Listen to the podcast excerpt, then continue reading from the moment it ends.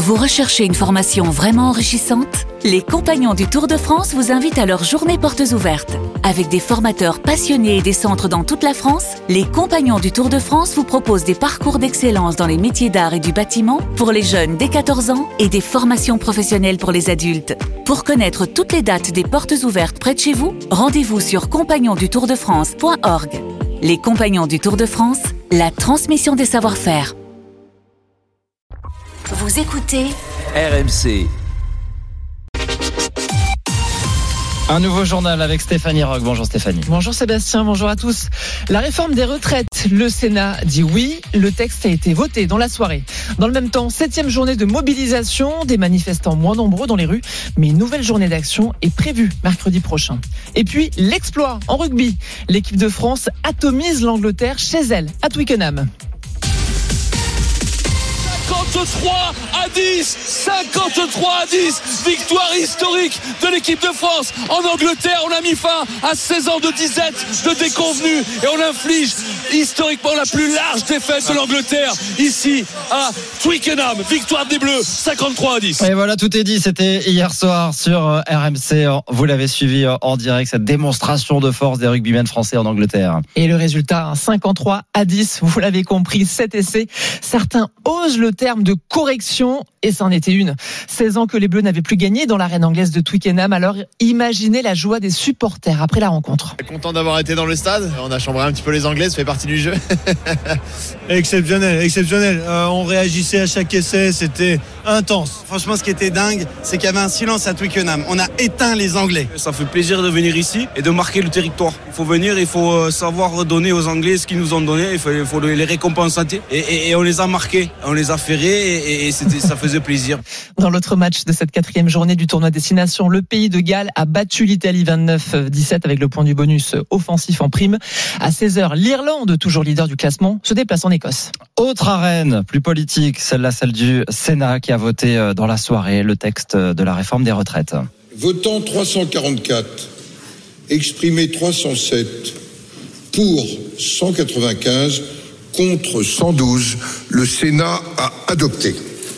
C'était peu avant minuit, un vote sans surprise, puisque le gouvernement avait enclenché le 44-3 qui permet aux sénateurs de voter l'ensemble du texte sans les très nombreux amendements déposés par l'opposition. Soulagement donc dans les rangs du gouvernement. Olivier Dussopt, le ministre du Travail, espère à présent rallier l'ensemble des, des, parlementaires euh, LR. Je suis convaincu que nous pourrons former une majorité pour qu'il soit voté par l'Assemblée et par le Sénat si la, la commission mixte paritaire a des conclusions qui soient positives. Au Sénat, nous avons euh, travaillé avec tous les groupes qui le souhaitaient.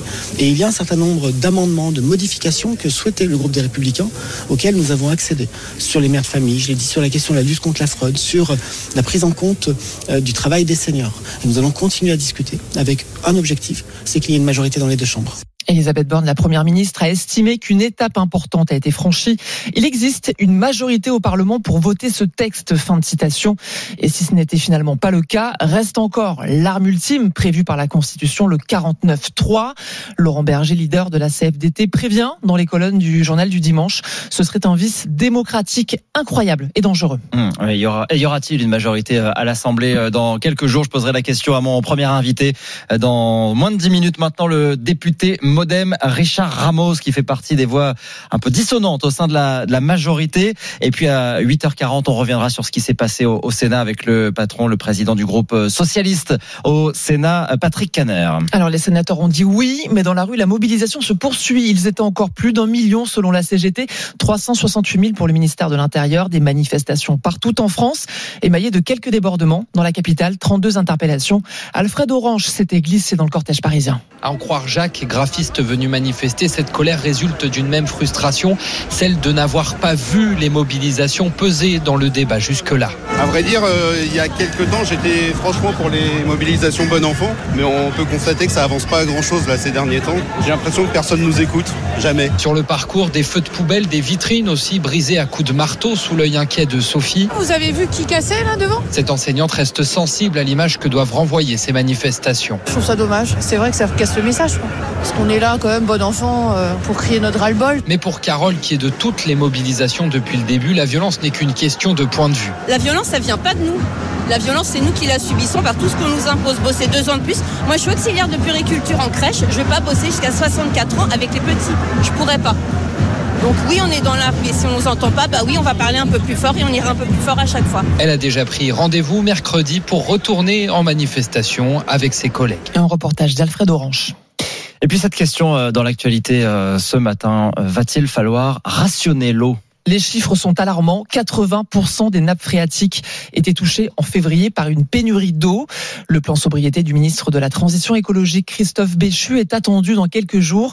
Un plan qui comportera une cinquantaine de mesures. Mais pour le climatologue Hervé Letreux, il va falloir apprendre à vivre avec des épisodes de sécheresse plus marqués et plus fréquents. On est face à des, des, situations maintenant qui sont de plus en plus graves et qui se manifestent de manière toujours plus forte un peu partout sur la planète et fortement aussi dans, dans nos paysages chez nous. Il y a toujours eu des situations anormales, mais elles sont beaucoup plus nombreuses qu'autrefois. Et, et, donc on sait que les, les changements sont, sont, là. Ils, ils, sont, ils sont là, ils vont se répéter. Comment se prévenir de, de, tout ce qui peut se produire aujourd'hui et qui sont des choses qu'on ne comprend pas en fait toujours complètement, mais qui sont là et on sait qu'ils seront là pendant très longtemps. On ne sait pas ce qui va se passer dans dix jours, mais on sait ce qui se passera dans, dans quelques années en fait. Six départements sont toujours en alerte sécheresse. Il y a d'ailleurs eu une vingtaine de départs de feu ces dernières 48 heures, notamment dans le sud de la France, attisés par des vents violents, fait rarissime normalement pour un mois de mars. Il est 7h36 sur RMC, on passe au football et le cœur n'y est pas hein, au Paris Saint-Germain. Les Parisiens ont battu Brest hier 2-1 après l'élimination en Ligue des Champions cette semaine, une victoire à l'arraché obtenue grâce à Kylian Mbappé dans les toutes dernières secondes, sans réelle joie. Timothée Mémon. Si Brest a crânement joué son jeu, Paris a clairement traîné un mal-être que l'on ne peut dissocier à la récente élimination européenne. Un constat que Christophe Galtier admettait à demi-mot. Le lendemain de Munich, évidemment que c'était difficile. Nous avons voyagé jeudi, c'était difficile. Vendredi, les joueurs ont beaucoup parlé entre eux. Aujourd'hui, dans le voyage, j'ai senti qu'il y avait euh, de la concentration, une envie euh, de venir chercher une victoire après cette immense euh, déception. Finalement vainqueur grâce à un but de Kylian Mbappé en toute fin de match, le PSG gagne sans la manière et peut-être sans même y avoir le cœur. Pour Carlos Soler, buteur hier, la déception de Munich restait très fraîche. Il s'est passé très peu de temps. C'est normal que l'équipe soit toujours triste. On voulait passer en quart de finale, mais ça ne s'est pas fait. On aurait aimé aujourd'hui obtenir la victoire plus facilement et plus largement.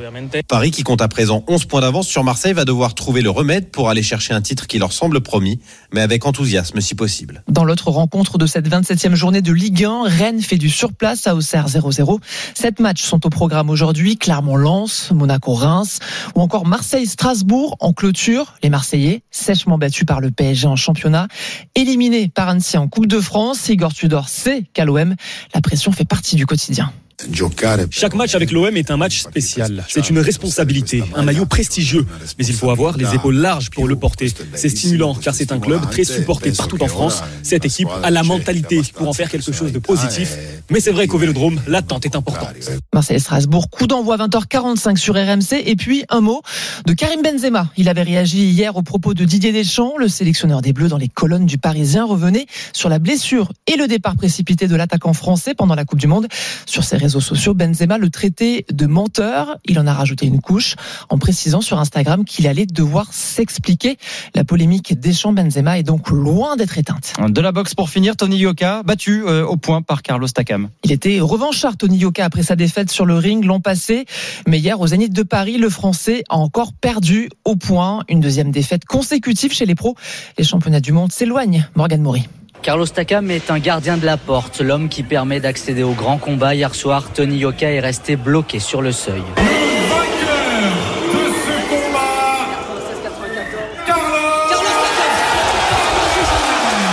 L'œil gauche presque fermé, le Français ne répond pas aux attentes qu'ont suscité son titre olympique, mais il ne veut pas abandonner. Dans la vie, c'est comme ça, on tombe, on se relève. Euh, je me suis relevé de la défaite des dernières qui a été beaucoup plus dure euh, psychologiquement. Là, cette année, euh, c'est une défaite. Il faut que je reparte travailler encore. Comme ça, c'est pas la fin. Après avoir matraqué Yoka pendant 10 rounds, Carlos Takam a rendu hommage à son ancien partenaire d'entraînement. Il était bon, il était bon. Il faut dire ce vrai. Franchement, ayez plus de, de respect pour lui. J'ai entendu les gens le huer. Ça me fait mal. Huer moi, mais pas lui. Le 14e combat de Yoka est déjà programmé. Ce sera le 24 juin. Peut-être la dernière chance de relancer sa carrière. Voilà, c'était le journal de Stéphanie Rock sur RMC.